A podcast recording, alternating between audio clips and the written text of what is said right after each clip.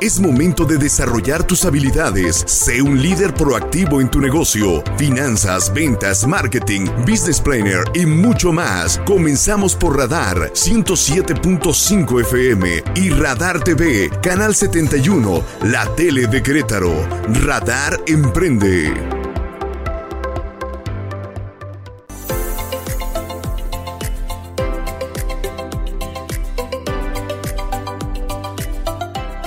Amigos? Qué gusto saludarles, qué gusto estar con ustedes en este inicio de semana, la primera semana de, del mes de julio. Qué gusto estar en una emisión más de Radar Emprende. Aquí en la poderosa frecuencia del 107.5 FM de Radar y como ya lo saben nos pueden ver en el canal 71 de Easy, la tele de Querétaro, también en www.radarfm.com MX, donde como ya lo saben nos pueden tanto escuchar como ver ahí directamente lo que es la señal de la tele de Querétaro directamente desde este sitio de internet, se los repito, www.radarfm.mx. En Facebook, Radar 107.5 Querétaro, Instagram, Radar Querétaro y mándenos por favor mensajes al 442-592-1075, repito, 442-592-1075. Por ahí todavía, todavía este, eh, eh, estamos escuchando ahí todas sus sugerencias, eh, todas sus propuestas que tienen de temas. nos han mandado algunos que hemos tratado, uno de ellos, de hecho, los que vamos a ver más adelante, este, viene de un mensaje que ustedes nos, pidieron. Entonces, atendiendo a todas sus sugerencias en, en este sitio de mensajes, en el WhatsApp de Radar. Bueno, hoy no está conmigo mi querido Eliot Gómez, eh, espero por temas de chamba, espero que pronto ya esté acá con nosotros, eh, pero vamos a tener un programa muy rico como todos los lunes, como siempre la sección Insight de Carlos Quío, este, también va a estar eh, nuestro querido Jorge Herbert con con su sección acostumbrada. Y eh, vamos a tener la mira y una entrevista eh, con Gerardo Vidaurreta, que él es un eh, pues empresario con una experiencia muy importante en temas de negocios gastronómicos y de franquicias, que nos estamos platicando con él de diversos temas relacionados con proyectos de franquicia y especialmente con proyectos gastronómicos. Pues vamos entonces a lo que nos tiene preparado el día de hoy nuestro querido amigo Carlos Kio que va a hablar sobre un tema bien interesante, el WhatsApp como plataforma de atención al cliente para tu negocio. Vamos a la sección Insight con Carlos Kio.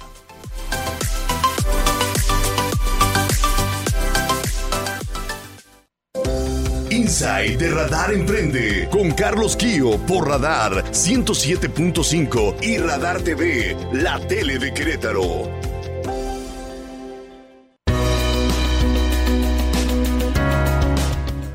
Yo soy Carlos Kio y esto es Insight, tu espacio de emprendimiento digital.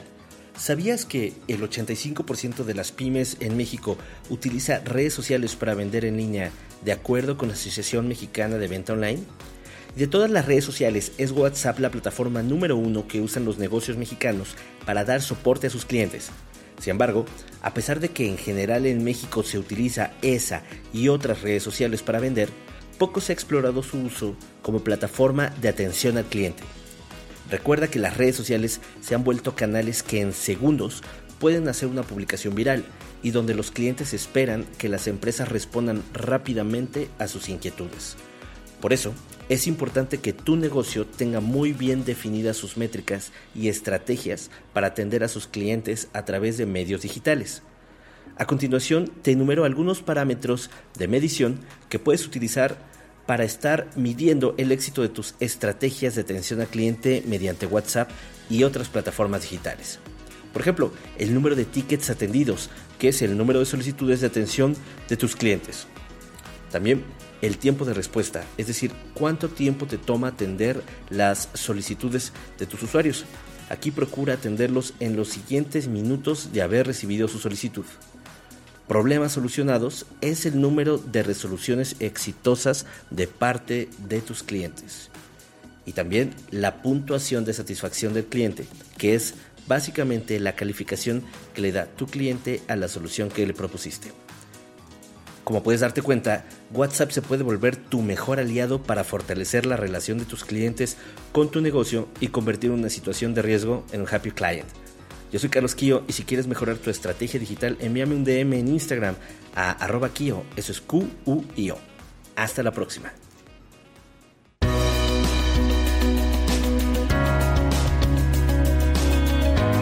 siempre muy interesante lo que nos comenta nuestro querido eh, Carlos Quillo sobre el uso del WhatsApp. Eh, tendré pendiente con él platicar acerca de qué opina de los chatbots en WhatsApp. Eh, en WhatsApp, que son estos sistemas automatizados ¿no? que te van llevando de la mano, que es una especie de inteligencia artificial, que te van llevando de la mano para dar una respuesta automatizada a las preguntas y a, los, y a esta asistencia que se le puede dar a los clientes, que a mí en lo personal me gusta mucho. Sin embargo, eh, en ocasiones quizá para algunos negocios puede carecer de personalización de pronto hacia el cliente. Eh, a mí me parece, Toms, que es una gran, gran herramienta que se debe usar. Será un tema pendiente, créanme lo que lo voy a platicar con Carlos Kio para ver si el próximo lunes eh, ahondamos en ese tema que a mí me parece que esta herramienta de los chatbots pues es una herramienta muy muy útil para esta atención a los clientes por medio de esta plataforma, como nos platicó Carlos Kio. Vamos con un tema en la mira que les quiero platicar el día de hoy, que viene obviamente como consecuencia de lo que platicamos el lunes pasado. Vamos entonces a la sección en la mira.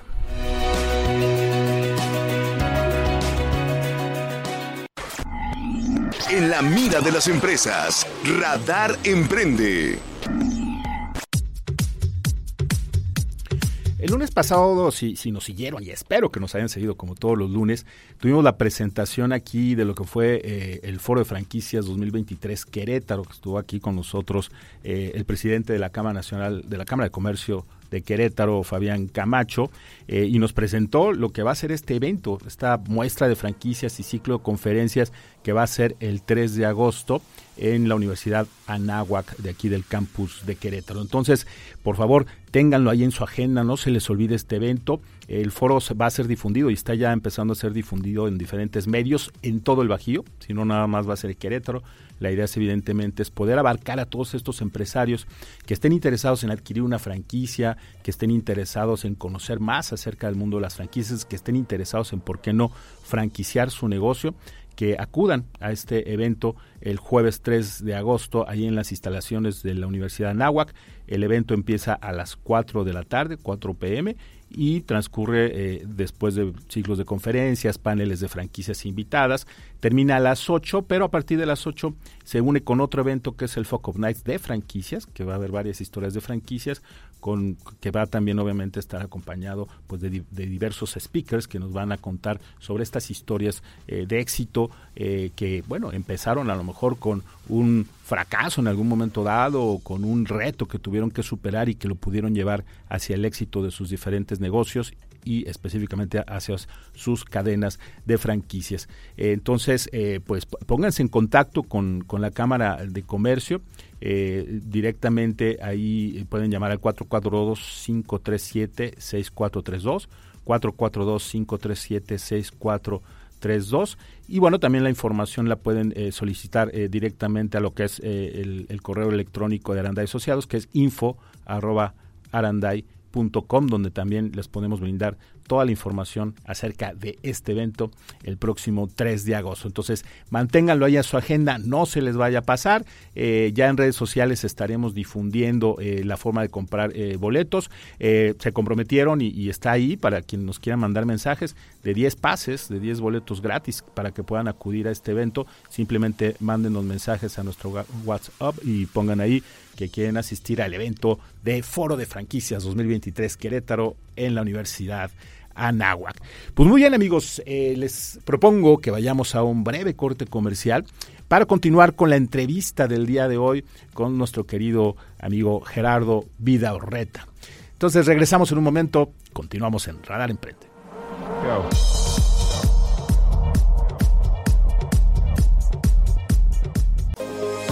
Finanzas, marketing, ventas. Síguenos en redes sociales. Radar Emprende, el mundo de los negocios en un solo espacio.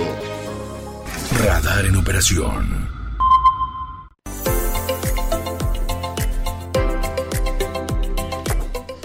Estamos de regreso en Radar Emprende con la entrevista del día de hoy, que hoy tenemos a un gran amigo y un empresario y, asesor también de negocios, a Gerardo Vidaurreta Peña.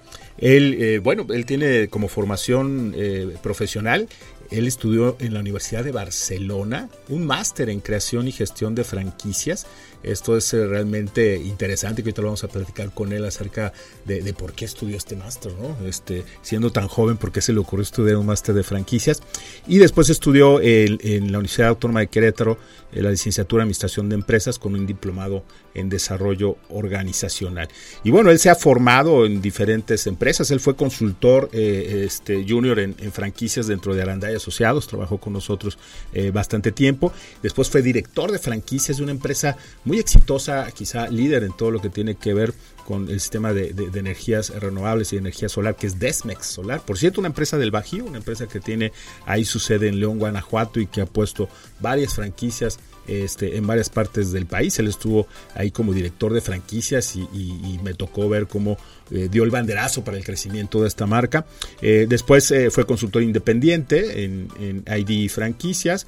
Trabajó posteriormente en franquicias de Grupo Pizarro, que como ustedes saben tienen las marcas de Rock and Rips, este, de Cervecería Quintana y más otras marcas que han estado desarrollando, para después estar en vanguardia asesores también con lo que tiene que ver con asesoría en negocios gastronómicos y también de franquicias. Actualmente también él este, está inmerso en todo lo que tiene que ver con el mundo eh, del sector de bienes raíces, eh, específicamente en la empresa Urbilex. Entonces, pues eh, muy, muy, muy rico tu ámbito y tu gama de experiencia, mi querido Gerardo. Gracias por estar aquí en el programa de, Radar Emprende. Qué gusto tenerte aquí. Gracias a ti, César, por esta, gracias por esta invitación. Perdón. El, aire, el aire y la emoción, más que nada la emoción de estar aquí contigo. como bien mencionas, te, tengo muchísimo cariño. Eh, inicié aquí en, México en las franquicias de, tu mano, siendo tu pupilo, y eso es algo que siempre llevaré en el corazón. Claro, y me consta que pues, te has desarrollado obviamente esto, en todo este ámbito desde, desde aquellos años. Cuéntanos esto de, por qué siempre, siempre, siempre nos llamó la atención, ¿no? Y eso quizá fue lo que más nos llamó la atención cuando te conocimos ah, eh, hace años aquí en Querétaro. Eh, este este máster en creación y gestión de franquicia en Barcelona, ¿por qué se te ocurrió? ¿Andabas por ahí de pronto dijiste algo a estudiar o qué pasó? Ok, mira, yo antes de, estar en el sector privado eh, trabajé mucho tiempo en gobierno. Entonces, en gobierno me dediqué a la parte organizacional. Eh, trabajaba en la creación de los manuales, en la dirección de organización. Eso me dio pues, la oportunidad de ver la importancia de los procesos y cuando ya quería salir de gobierno, pensé en la iniciativa privada, qué sector eh, maneja lo mismo, o sea, qué sector necesita manuales, qué sector necesita sistemas. Y es cuando eh, vi las franquicias, entonces busqué algún, algún estudio fuera del país, también quería salir a mantenerme un rato por fuera. Y así es como di con este máster en, en Barcelona bien lo dijiste, es de creación y gestión de franquicias. Ya, y desde entonces, pues ya una vez regresando a Querétaro, pues estuviste inmerso en el, tema de las franquicias. Gerardo también ha, eh, dado eh, emprendimiento a algunos negocios particulares que también ya nos, ya nos platicará. Pero en esta primera etapa que tuviste en las franquicias, trabajando en el tema eh, de consultoría, mi, mi querido Gerardo, este, a mí me gustaría preguntarte, ¿qué opinas del modelo de franquicias como, como una opción y una, alternativa de crecimiento para los negocios? El modelo de franquicias a mí me parece que es muy adecuado. Eh, no es, bueno, necesitas desarrollarlo de la mano de, algún especialista eh, porque podría parecer muy fácil.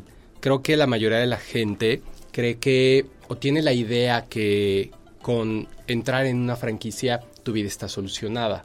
O a veces el empresario cree que con desarrollarlo como modelo de franquicia ya, ya tiene el negocio solucionado. Pero cuando se lleva muy bien, eh, creo que es uno de los modelos probados más exitosos para poder crecer y replicar un negocio. Claro. Hay dos temas que particularmente creo que has tenido, has tenido muchísima experiencia eh, en todas las empresas que has trabajado. Creo que eh, quizá hablaría yo de, tres ámbitos, me parece que, que, has desarrollado mucho, tanto en los despachos de consultoría como en estas empresas que has trabajado.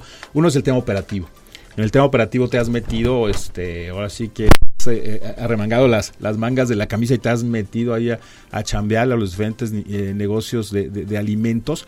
Eh, el segundo, sin duda, es todo lo que tiene que ver con proveeduría, comisariatos y demás. Y el, y el tercero, pues tiene que ver mucho con la parte comercial, ¿no? También lo que es venta y comercialización de franquicias. Pero el tema operativo, sin duda, me parece que es el reto más grande para una franquicia, ¿no? Este, y para cualquier negocio, Cuando se replica, el cómo replicar bien la operación. Y por eso es que de pronto a lo mejor vemos algún negocio que empieza a poner sucursales o franquicias y a lo mejor sentimos que quizá ha perdido cierta estandarización y demás. Eh, eh, ¿Coincides conmigo que es el reto eh, más importante? Y, la siguiente pregunta sería, ¿cómo hacer para minimizar ese riesgo de que tu, de que tu negocio en la parte operativa este, pues no caiga en esos riesgos?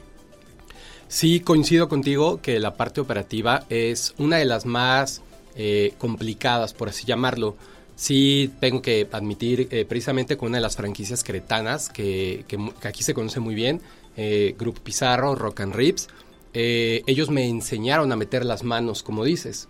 A pesar de que yo ya había trabajado antes en restaurantes, desde la balosa, etcétera, con ellos, para poder desarrollarme como gerente operativo, era indispensable entrar desde, o sea, hacer todos los puestos del restaurante una vez más para poder conocerlos.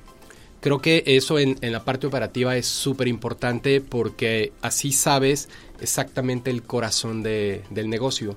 Eh, entonces sí creo que lo operativo es medular porque al final también vas a replicar esa misma operación la debes de replicar en todos los lugares. Eh, por ejemplo, no sé, pensemos una marca de café de la sirenita que todos conocemos, ¿no? Cuando tú entras a, esa cafetería, ves, o sea, la misma estandarización. E, es, difícil encontrar una diferencia entre, entre un lugar y otro. Y eso es gracias a la, operación. Creo que el tener un equipo bien capacitado a través de, de, manuales y otras herramientas, videodigitales actualmente, es lo que te puede ayudar que esa operación se vea igual en todos lados, porque al final el cliente lo que aprecia es una marca, no aprecia si el gerente operativo trabajó bien, si la persona de finanzas, o sea, ellos quieren ir a un lugar y que se, o sea, se quieren satisfacer sus necesidades. A lo mejor en el, ahí puede ser ir, tomar un café, que sepa bien, que te atiendan rápido, que sea un lugar agradable. Esa es su operación. Y todos en el... Pero creo que esto se logra con una cultura, una cultura organizacional, precisamente. Eso es, creo que será lo principal que habrá que replicar. Eh, bajar la cultura a todas las áreas de tu empresa que van a impactar en la operación, pero el cliente final lo que ve es la operación. Claro. Por eso sí creo que es, es la parte medular ¿Cuál era la segunda pregunta, César? más, que, más que pregunta, te, estaba platicando de todos los ámbitos en, los que has trabajado, pero precisamente en el tema, en el tema de los, de los, de la parte operativa, los manuales, ¿qué tanta importancia tienen? Hay por ahí, y de hecho yo he estado viendo ahí en redes sociales, hay una persona ahí que, que, se dice, este, pues, eh, asesor de negocios y que empieza a decir, es más, no sé si lo has visto, está ahí, agarra un manual y lo, y lo rompe y dice, los manuales no sirven y este, y hay que tener más bien cuestiones prácticas y demás. ¿Qué piensas tú de eso? Es decir, los manuales operativos eh, como tal, ¿sirven realmente para la estandarización de un negocio? Los manuales sirven, pero eh, la verdad podría coincidir a lo mejor con esa persona que comentas en que no que no sirvan, sino creo que pueden estar ya obsoletos. Yo haría, lo, o sea, lo primero es desarrollar un manual porque a mí me ha tocado desarrollar precisamente los manuales y yo entiendo el manual a la perfección. Lo difícil es transmitirlo y que eh, la persona que lo debe ejecutar lo cumpla. Creo que ahorita en esta era digital debemos de pasar a que o sea, todo se manualice, se estandarice a través de medios electrónicos, diarios, que realmente la persona lo pueda tener en un 24/7. Creo que los manuales sirven, pero sí estoy convencido que debemos de, de hacer una fusión y a lo mejor dejar a la parte impresa, a lo mejor puras infografías, que te puede describir un proceso, cuatro o cinco pasos, de una manera visual. Eso sería más lo que yo en, actualmente, no puedo decir que en el pasado, pero actualmente desarrollaría. O sea, me más por las, la infografía y todo lo demás de capacitación que a lo mejor antes cubríamos en manuales, buscar hacerlo de una manera digital. ¿Para qué? Para que tengas también ahí un, un, un programa de capacitación 24/7.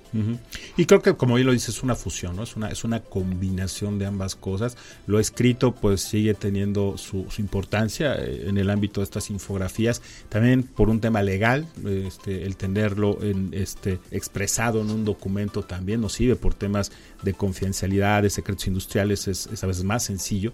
Eh, pero sí, sin duda debe de evolucionar. Debemos de evolucionar hacia otras formas de transmitir nuestros conocimientos este, y, y más en el ámbito, en el ámbito eh, digital, ¿no? Eso creo que es algo, algo que pues se tiene que hacer y que se tiene que ir trabajando, ¿no? El, día a día para poderlo transmitir adecuadamente. El otro tema que te platicaba era el tema de, la proveeduría. De hecho, hoy, hoy Gerardo tuvo, tuvo a bien este, aceptar mi invitación en un diplomado que dimos ahí, el de la Universidad de Anáhuac, que les hemos platicado aquí, eh, acerca de, restaurantes bajo el modelo de franquicia.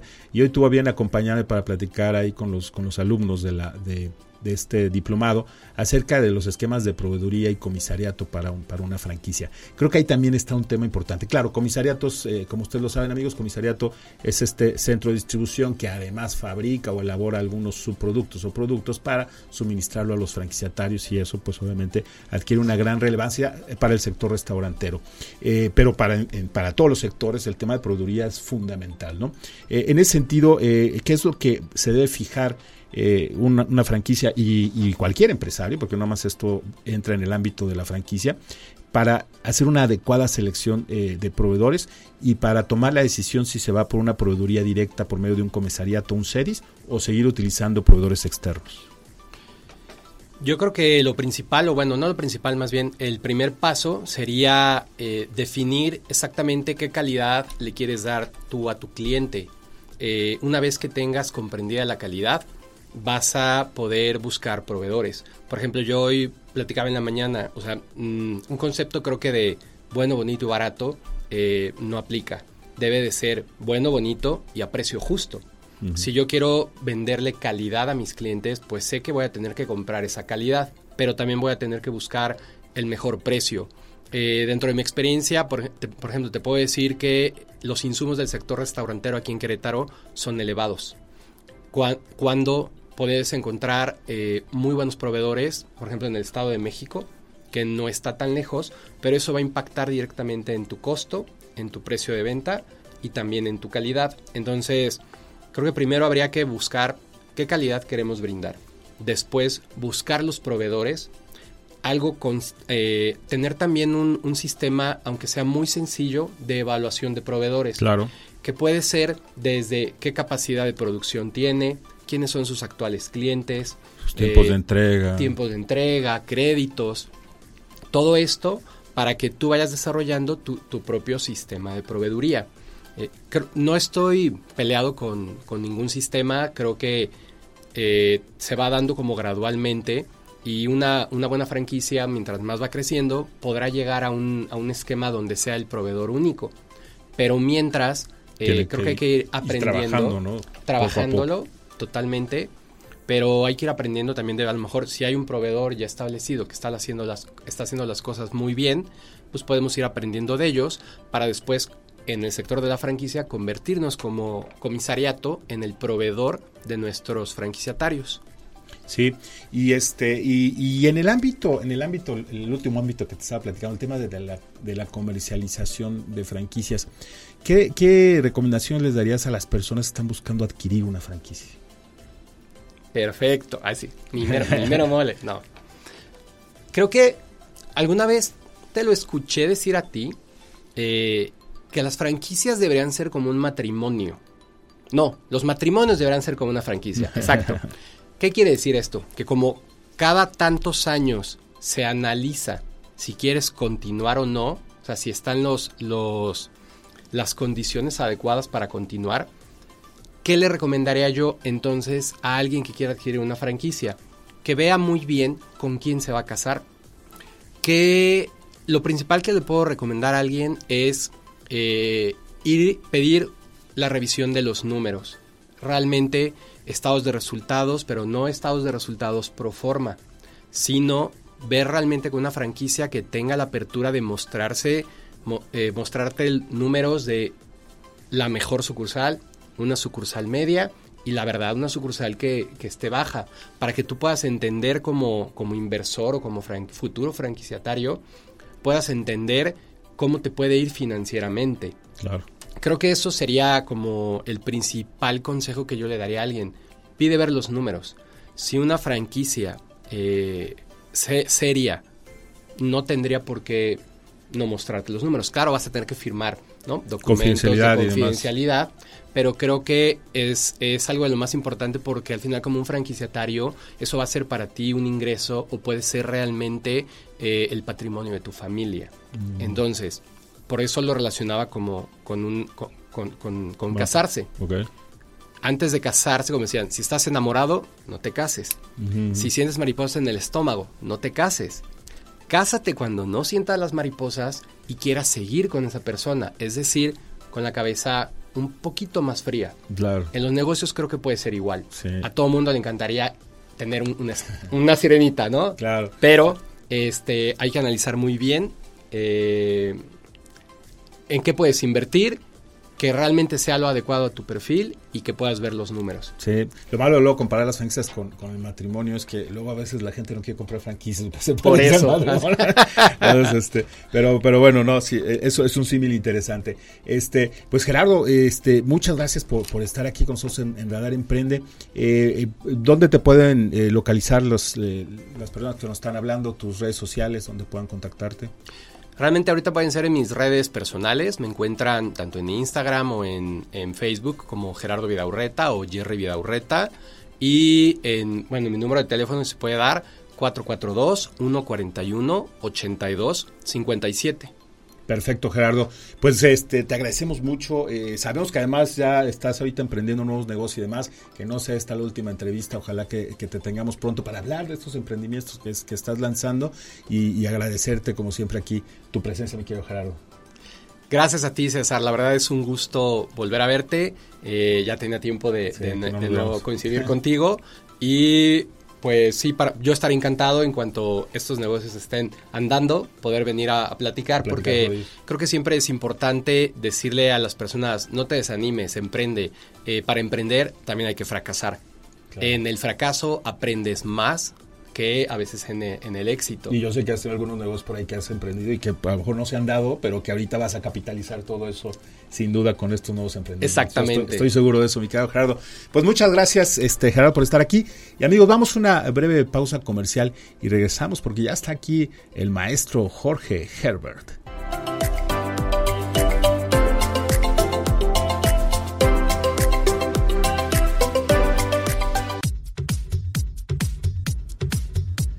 Pues estamos con nuestro queridísimo amigo y maestro Jorge Herbert, que ya nos tenía abandonados este, en el programa, pero qué bueno tenerte aquí. No, no, para buenas amigos, qué gusto, qué gusto estar aquí otra vez, a todos los radioescuchas igual. No, para abandonados, el, señor Elliot, ¿no? Tienes, que se la pasa en el gimnasio tres veces al día y pues nada, o sea, pues no viene ni siquiera a presumir todo el todo toda la escultura que está haciendo entonces a lo mejor es al revés por eso no viene. Se le ha pasado comiendo pizza. sí exacto. O, ya le aburrimos entonces pues, Elliot, favor de reportarte. si tienes alguna queja, pues aquí estamos, amigo. Puedes llamarnos aquí a los teléfonos de la estación, este, mandarnos un WhatsApp y, saber si, si no estamos haciendo bien la chamba, con mucho gusto. Aquí estamos para recibir tus críticas también, Eso amigo. Es todo. le mandamos un querido, querido saludo a, a nuestro querido Elliot Gómez. Pues querido Jorge, ¿de qué vamos a hablar hoy? Cuéntanos. Amigo, pues un poco, y digo, qué bueno que coincide con, con lo que escuchamos ahorita en, en la parte anterior del programa. Eh, hablar justamente de, de, este paradigma, y lo voy a llamar así, del paradigma de la proveeduría a los grandes, ¿no? Eh, pues todo el tiempo obviamente decimos, oye, pues es que ya le llevé muestras a Walmart, a Soriana, a Oxxo, eh, a, Sams, a, a todos estos, ¿no?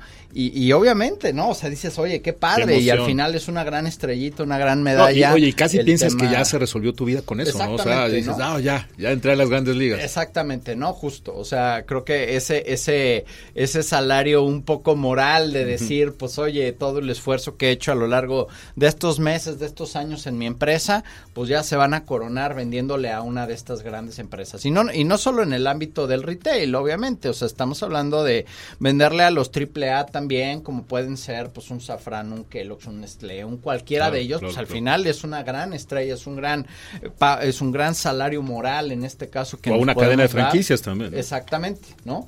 Pero pero la realidad es que tenemos que ser conscientes y, y la reflexión del programa de hoy va enfocado en eso, ¿no? O sea, ¿qué implicaciones tiene el hecho de decir le voy a vender a un grande? Sí, y obviamente, pues digo, con todo lo que eso conlleva, o sea, si mantenemos una relación estable, duradera, pues seguramente sí podrá exponenciar nuestro negocio en tamaño, en utilidades, en, en, más, en más colaboradores en la empresa.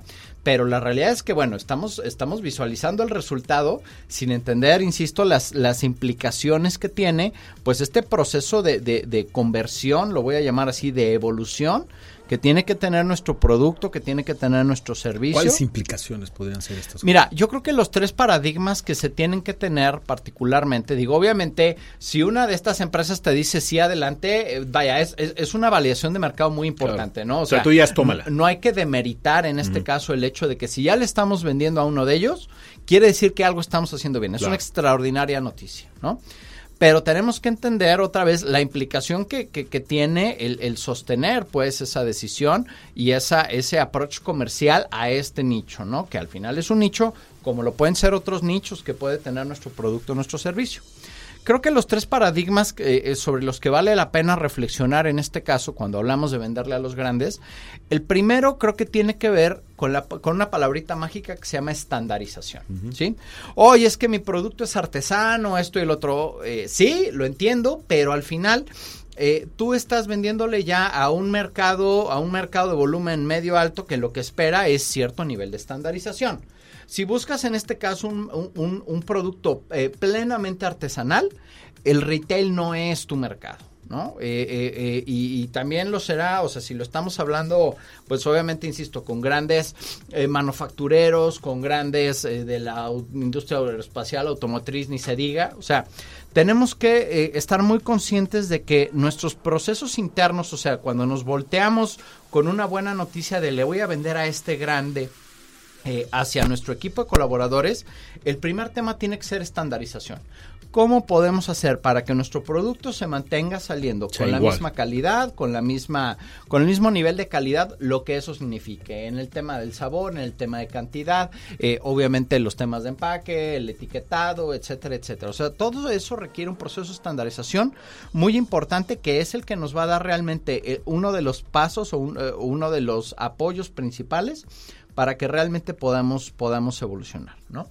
Eh, y obviamente eso tiene, o sea, va de la mano, eh, y, ahorita entro al siguiente punto, entra, va de la mano con el tema de la cantidad también. Tenemos que ser realistas en este caso y, y desde el principio decir a lo que somos capaces, ¿no? Porque, oye, pues ya está, entraste a Walmart, por ejemplo, entraste a Soriana, pues necesito que a partir del primer mes, necesito tres mil en cada una de las tiendas. Ah, hijo, oye, pero pues es que nada más puedo hacer 300 o 400 sí, o, no, Tengo la capacidad. Eh, lo correcto es no, no, no caigamos en un rush, no caigamos en una, en decisiones desesperadas que nos hagan en este caso inflar, inflar, inflar, inflar el globo, que al final va, va, a acabar reventándose, ¿no? Entonces, eh, la reflexión aquí sí es muy puntual. O sea, sepamos que sí está padre venderlo, sí todo, pero tenemos que entender que el tema de estandarización es, un, es, es, el, es el soporte principal que nos va a dar la oportunidad, sí, de ir poco a poco. No queramos comernos el mercado completo, no queramos venderle a todos los oxos del país de un solo trancazo. Los temas eh, eh, eh, que tienen una, o los productos y servicios que tienen una mayor sostenibilidad, son los que le dan la oportunidad a su negocio de ir creciendo a su ritmo, no al ritmo que el empresario quiere, al ritmo que el negocio lo permite. Esa es la mejor manera, porque si empezamos con deudas locas, con todos estos temas, podemos hacer, insisto, que el globo se infle demasiado rápido y que se truene. Porque el otro gran tema es el financiero, ¿no? Sí, exacto, ¿no? Ahorita llegamos a ese, que es el, es el tercero, y en realidad es probablemente el, más, eh, es el otro gran soporte, ¿no? El, el segundo, que, que sí pongo sobre la mesa, tiene que ver con el componente logístico. O sea, la capacidad que tenemos en este caso de decir, bueno, eh, digo, habrá muchos casos que te dicen, oye, pues sí, no pasa nada, ponmelo en este CEDIS, en este centro de distribución, y ya yo me encargo en este caso de separar hacia todas las, las, unidades. esa sería la mejor noticia. Y obviamente, claro, ¿no? Bendito sea Dios. O sea, eso, eso nos resuelve muchos problemas y todo está muy bien.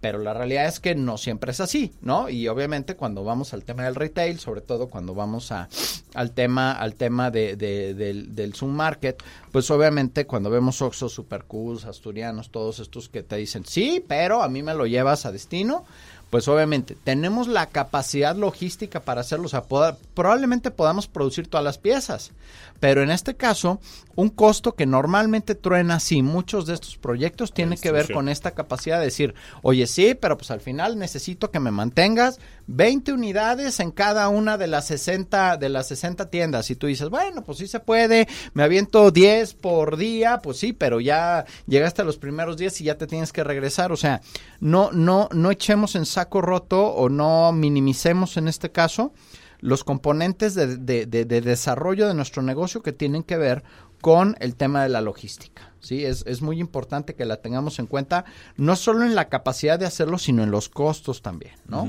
Aquí los temas, me, gustan mucho joint ventures que hacen pequeños eh, eh, productores, en este caso, que se unen, ¿no? Hay ejercicios bien interesantes aquí en Querétaro, que se unen precisamente para poder compartir los, los temas logísticos eh, para poderlo lograr. ¿no? Entonces...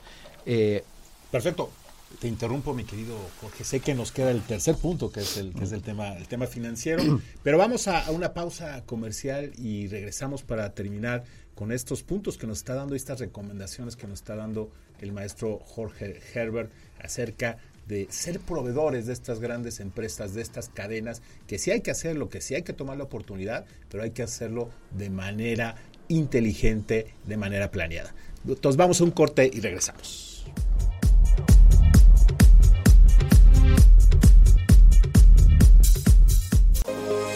Finanzas, marketing, ventas. Síguenos en redes sociales. Radar Emprende, el mundo de los negocios en un solo espacio. Radar en operación. Desde Santiago de Querétaro, Querétaro. Escuchas XHQRO. Radar 107.5 FM con 100.000 watts de potencia autorizada. Máxima potencia en radio Estudios, oficinas y ventas. Prolongación tecnológico 950B, sexto piso, Querétaro, Querétaro. 107.5 FM. Grupo Radar y sus emisoras. Ubícanos también en iHeartRadio, radio de nivel mundial.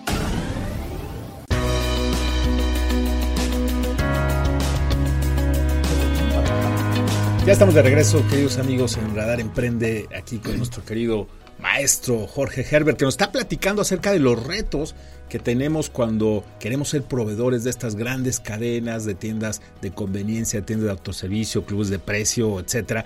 Y querido Jorge, nos estabas platicando acerca de estos eh, tres paradigmas que estabas, eh, que estabas comentando.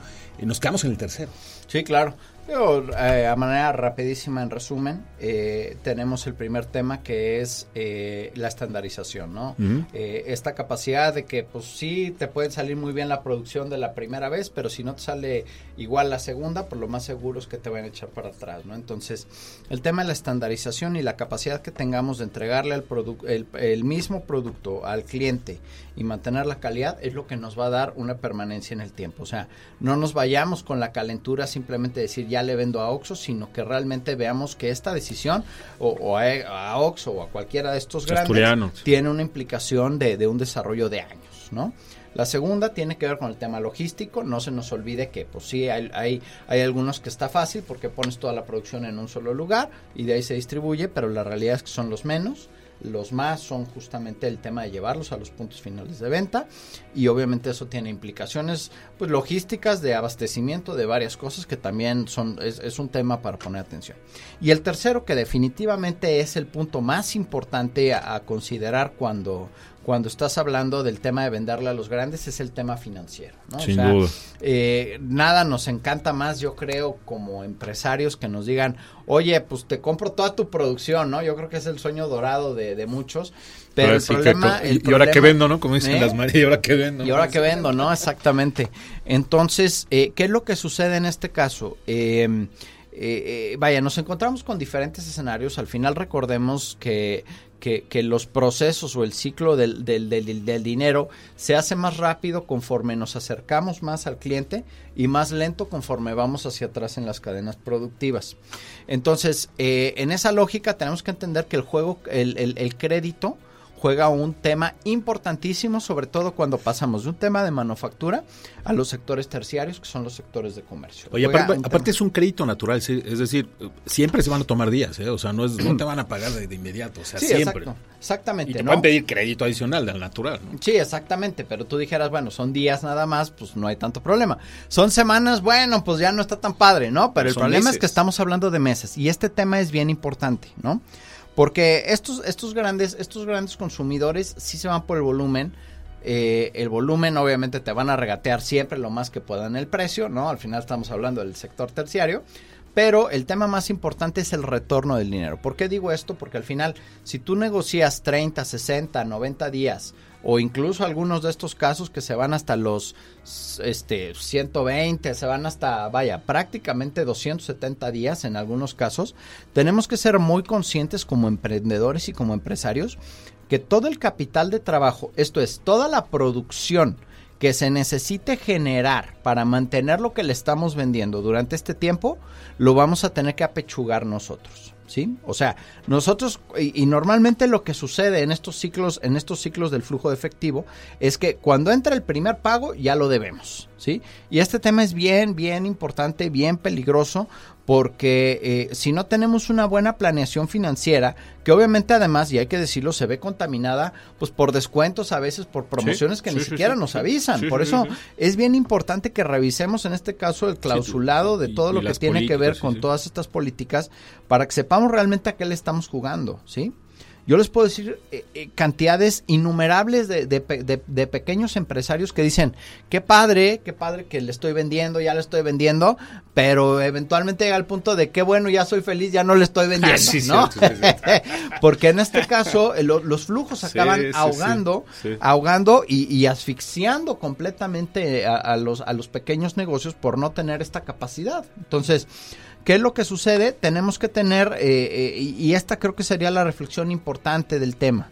Si está padre, sí nos encanta que nos digan, te voy a comprar toda tu producción, pero recordemos que cuando estamos hablando de vender, no nada más de venderle a los grandes, sino en general de, desarrollar y de proyectar nuestro negocio eh, a lo largo, o sea, en un, en un largo plazo, no debemos olvidar que el negocio tiene su ritmo que no es el mismo ritmo de crecimiento que el que quisiera el empresario. Jamás, jamás. El empresario siempre quiere que vaya más rápido de lo que el negocio tiene que ir. Entonces, en esa lógica entendamos que en el ritmo del negocio, no necesariamente el vender todo de, sopetón y a una sola persona nos puede convenir. o sea, quieres empezar a correr y puntos de dispersión, o sea, tener tener una pulverización en este caso de clientes, ¿qué quiere decir eso? O sea, como decimos, no, no todos los huevos en la misma canasta, sino que tengamos varios temas que además nos aporten algunos. Yo siempre les digo, la estrategia comercial perfecta es aquella que nos da un buen balance entre lo que nos da liquidez y lo que nos da utilidad. Porque además muchas veces pasa que le vendes a estas grandes empresas y te concentras tanto en ellas que a veces es tu único cliente o dos, o tus dos, tres clientes y pasa lo que dices, ¿no? O sea, no estás diversificando y el riesgo es enorme, ¿no? Oye, ¿y qué opinas eh, sobre el tema de venderle a todos estos eh, marketplaces que están en línea, Amazon y todos estos?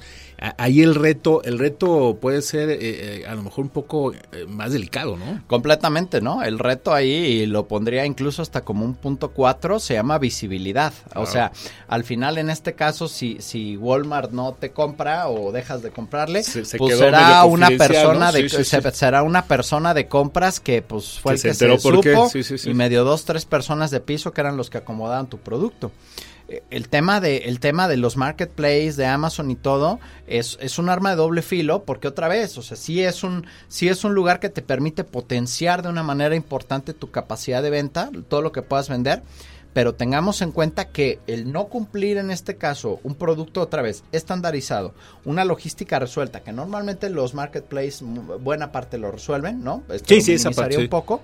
Eh, incluso la parte financiera sí la minimizaría un poco en tema de riesgos, así tendrías una, una liquidez razonablemente buena.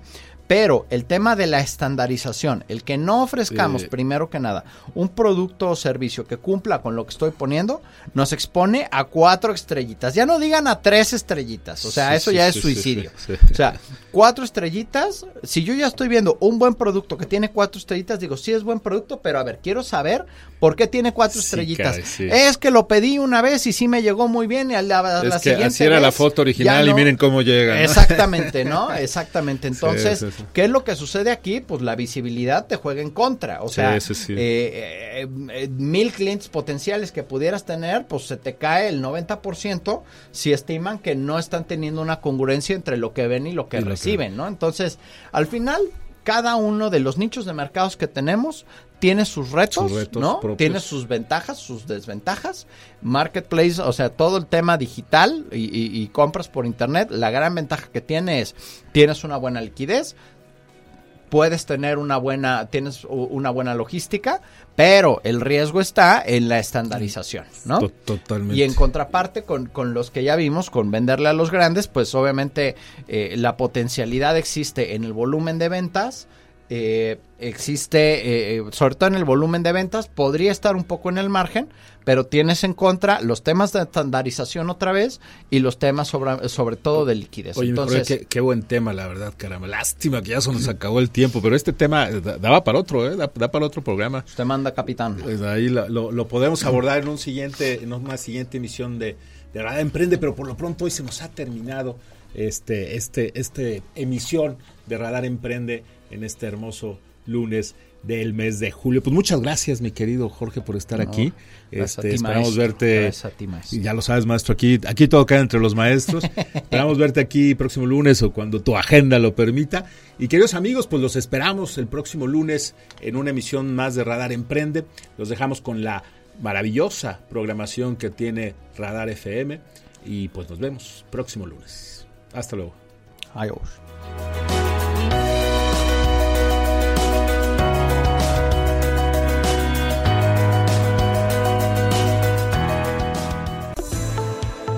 Ahora tienes las herramientas para impulsar tu proyecto empresarial. Te esperamos en nuestra próxima emisión por Radar 107.5 y Radar TV, Canal 71, la tele de Querétaro. Radar Emprende, el mundo de los negocios en un solo espacio. Radar en operación.